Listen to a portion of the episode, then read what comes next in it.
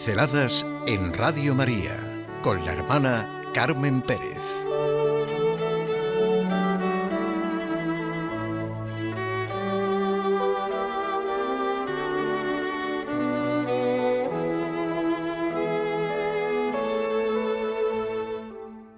Profetas del cuerpo con Juan Pablo II.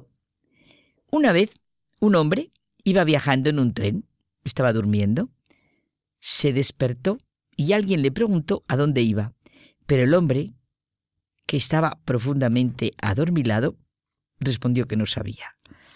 La misma persona le preguntó dónde había subido en el tren, pero respondió lo mismo. Estaba profundamente atontado, turdido, no sabía. Es comprensible que un señor así pues no sepa responder a unas preguntas tan fundamentales. Estaba todavía dormido. Pues nosotros estamos también muy dormidos y no sabemos ver la enorme riqueza de lo que puede ser nuestra vida diaria, la realidad de nuestra corporeidad. Juan Pablo II consagró sus audiencias generales del miércoles durante los cuatro primeros años de su pontificado a la más amplia enseñanza dada sobre un mismo tema, la teología del cuerpo, un enfoque maravilloso sobre el cuerpo, la sexualidad y el matrimonio. Hoy necesitamos ser conscientes de lo que es ser profetas del cuerpo, como llamaba Juan Pablo II a los esposos cristianos. Es de una riqueza y de una visión que solo Dios es capaz de crear y querer para sus hijos algo semejante.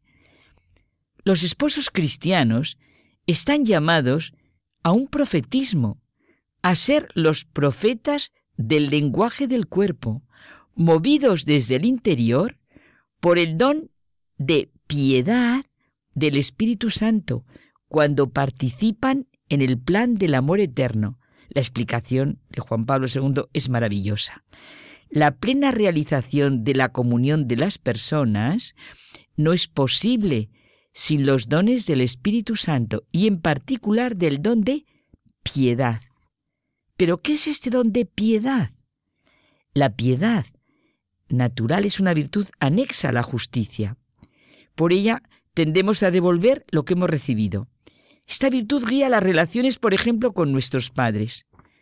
Todas las manifestaciones de amor, respeto, afecto, asistencia, etc., están expresadas por la piedad.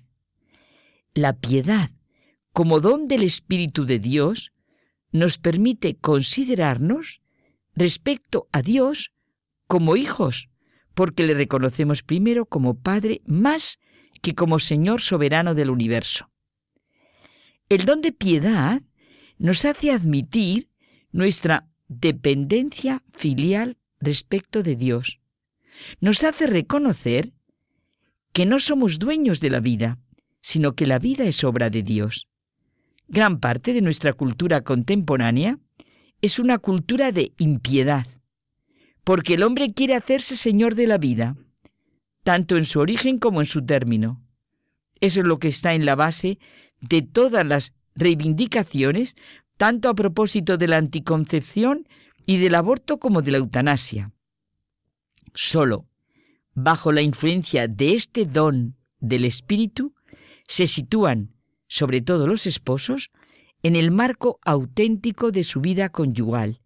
Y esto nos permite reconocer que nosotros no somos señores de todo, sino que dependemos filialmente de Él como Padre y como fuente de la vida. A partir de aquí, a esta luz del don de piedad, todo acto conyugal convierte a los esposos en ministros del don de la vida. Esto realza todavía más la dignidad y la grandeza del acto conyugal, de la mutua entrega del uno al otro.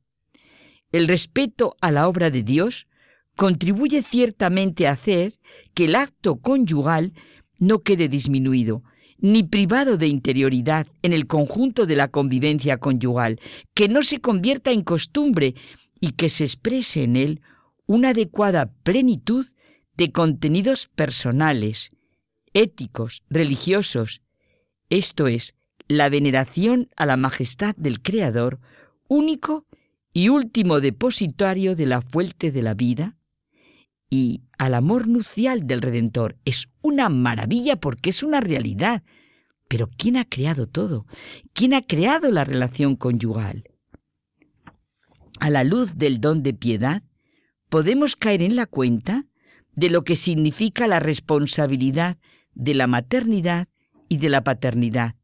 Decidirnos, bajo la moción del Espíritu Santo, por el don de la vida. Optar por dar la vida de una manera plenamente lúcida y responsable. Nadie puede decidir por nosotros.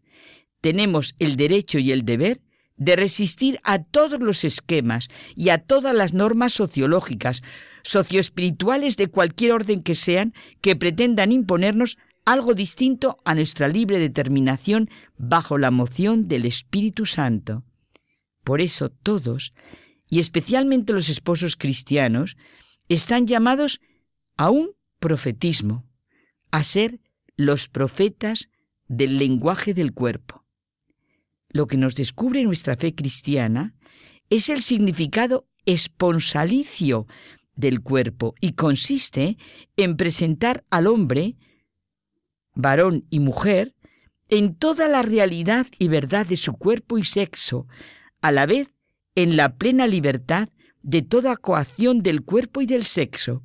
Se puede decir que creados por el amor, esto es, dotados en su ser de masculinidad y feminidad, sienten ese sentido esponsalicio en su cuerpo. El cuerpo humano, con su sexo y con su masculinidad y feminidad, visto en el misterio mismo de la creación, es no sólo fuente de fecundidad y de procreación, sino que incluye la capacidad de expresar el amor. Ese amor precisamente en el que la persona se convierte en don y mediante este don realiza el sentido mismo de su ser y existir. El hombre es la única criatura en el mundo visible a la que Dios ha querido por sí misma, y este hombre no puede encontrar su propia plenitud si no es a través del don sincero de sí. Esa es la gran riqueza del amor, poder permanecer en la relación del don sincero de sí y convertirse en don el uno para el otro a través de toda su humanidad hecha de feminidad y masculinidad. ¡Qué maravilla ver así el cuerpo humano orientado interiormente por el don sincero de la persona que revela un valor y una belleza que sobrepasan la dimensión física de la sexualidad. Nuestro cuerpo tiene pleno significado esponsalicio para vivirlo cada una en la vocación a la que se siente llamado, porque todo en nosotros está llamado a la afirmación de la persona que no es otra cosa que la acogida del don del amor de Dios que crea la comunión de las personas. Lo que consagramos los religiosos a Dios es lo que merece la pena ser consagrado, es decir, un amor así esponsalicio.